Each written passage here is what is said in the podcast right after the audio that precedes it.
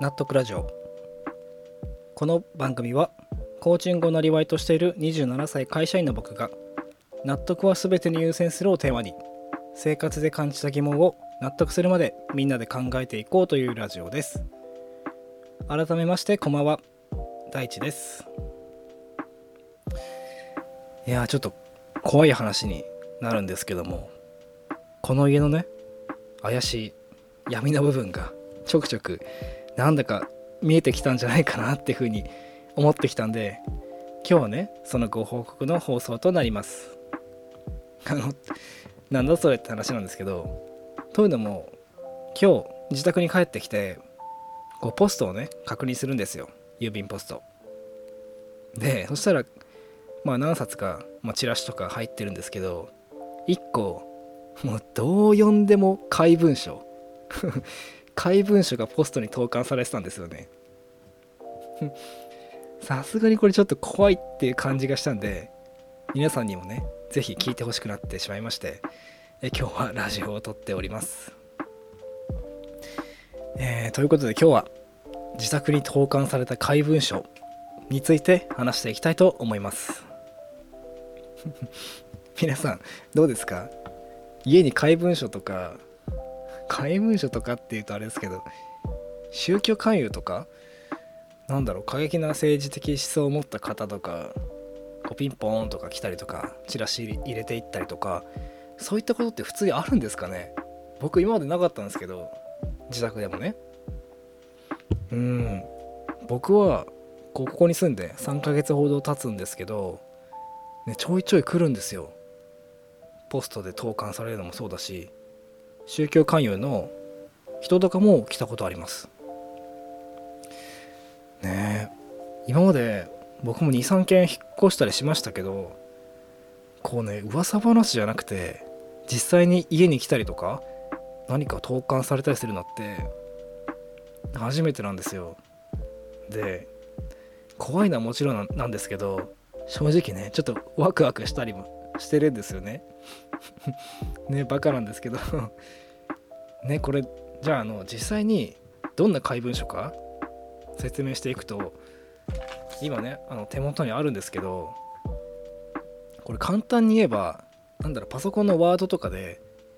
文字だけをベタ打ちした両面1枚のもうペライチの文章なんですけどなんだろうなこれ。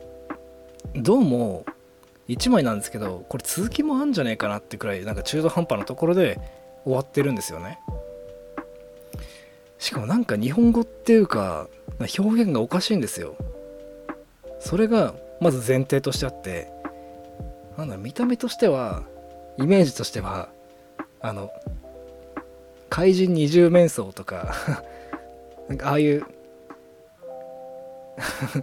こうなんか文字が大きい小さいみたいな。何時に宝石を盗むみたいなあんな文章をイメージしてもらえばあんな感じなんですけど雰囲気としては。でねこれ内容としてもすごくなんか曖昧なことが脈絡なく書いてあるんですよ。文章にはなってないんですよね。なんですけどもこうざーっと読んでみて多分伝えたい主張としては1個は今の日本のグローバル化の流れを止めて地方を活性化させよう。でまあ2つ目は、まあ、人は財産である。これが最初にね超でかく書いてあるんですけど海外に人材が流出していっちゃった結果日本は今劣化してるんだ。みたいなことがなんか言いたいのかなって感じの文章なんですよね。でこれ面白いのが私たちはこういう団体ですとかここに興味がある人は連絡してくださいとかそういうことが全く書いてないんですよ。ね、しかも誤字脱字も半端じゃなくて これなんだろう英語をなんか Google 翻訳で直したやつをそのまま貼ったみたいなそんな感じの文章なんですよね。本当に日本人が書いたのかなみたいな。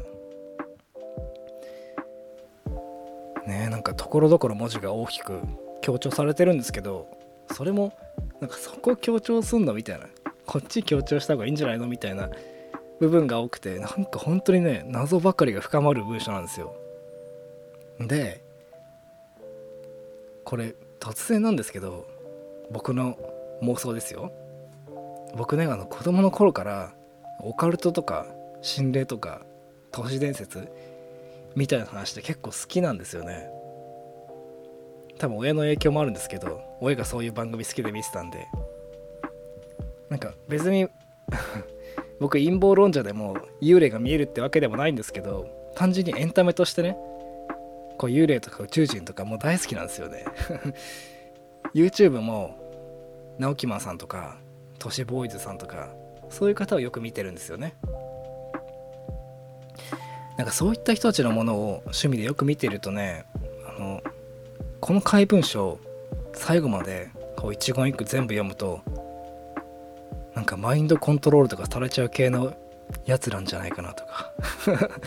そうやってなんか僕のオカルト脳だとね勘ぐっちゃうんでちょっと怖くて一人で全部読めなかったんですけど。なんかだってこう本当に結局何が言いたいのか主張が全く分かんないのにめちゃくちゃなんか引き込まれちゃうんですよね。なんかそういった意味ではなかなか書き手として優秀だなって思ったりとかしてなんかでも一番面白いっていうのはこういうね日常じゃないですか。ポストに投函されてるものを取るって。そういう僕の日常に突然ねこう怪文書っていう非日常が伸縮してくる感覚っていうのがなんか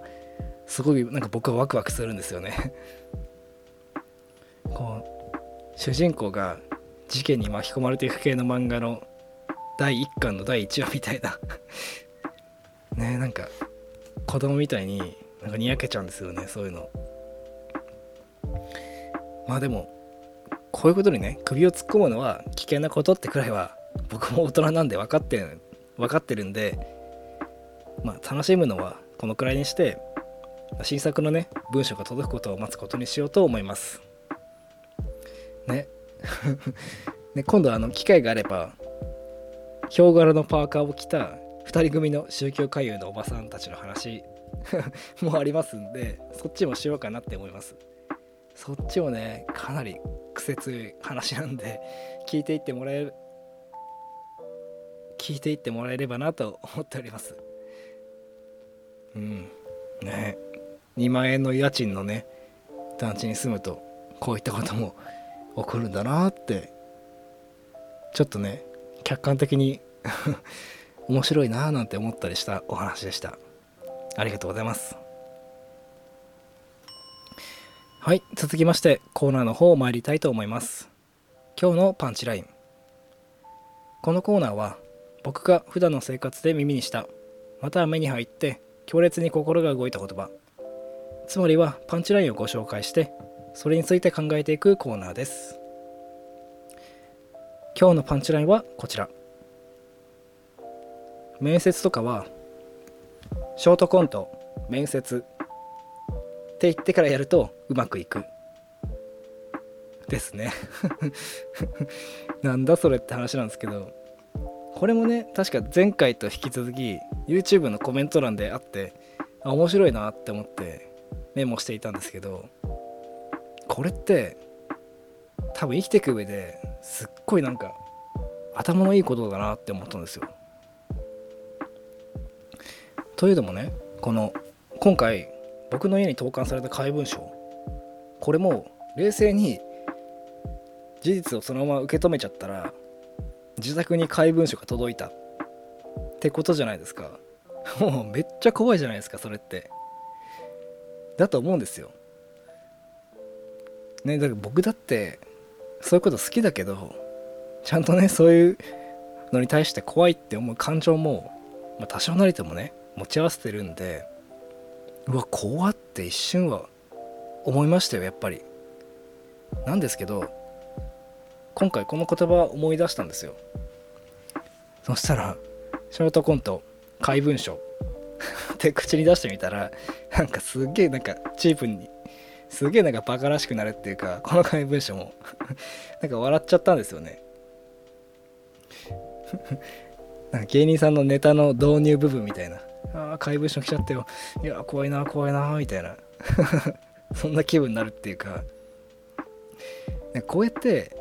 そう起こった事実をどう解釈していくのかでなんか人生っていうことをなんか面白がれる人と人生に怯えちゃう人っていう風に分かれてくんだろうなって思ってなんか面白い話があって僕インド一人で旅行1週間くらい行ったんですけどまあそこでねほんと1個2個じゃないくらいもうとんでもない目にいろんな目にあったんですよ。ねでそういう話を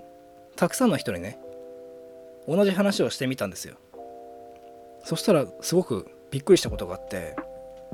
僕のそのとんでもない目にあった話をめちゃめちゃ面白がってくれる人もいれば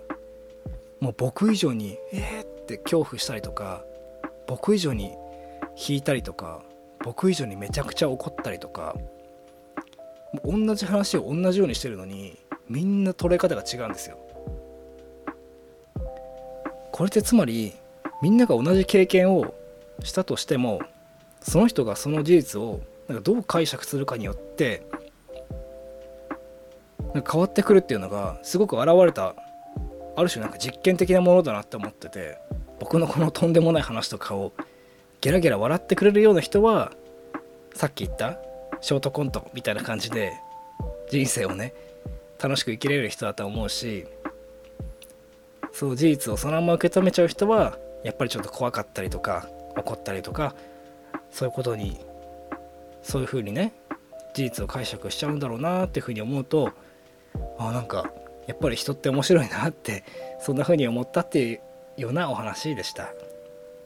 ということで今日のパンチラインは面接とかはショートコント面接って言ってからやるとうまくいくでした。ありがとうございます。はい。ということで今回の放送は以上となります。納得ラジオではリスナーの皆さんからのお悩み相談や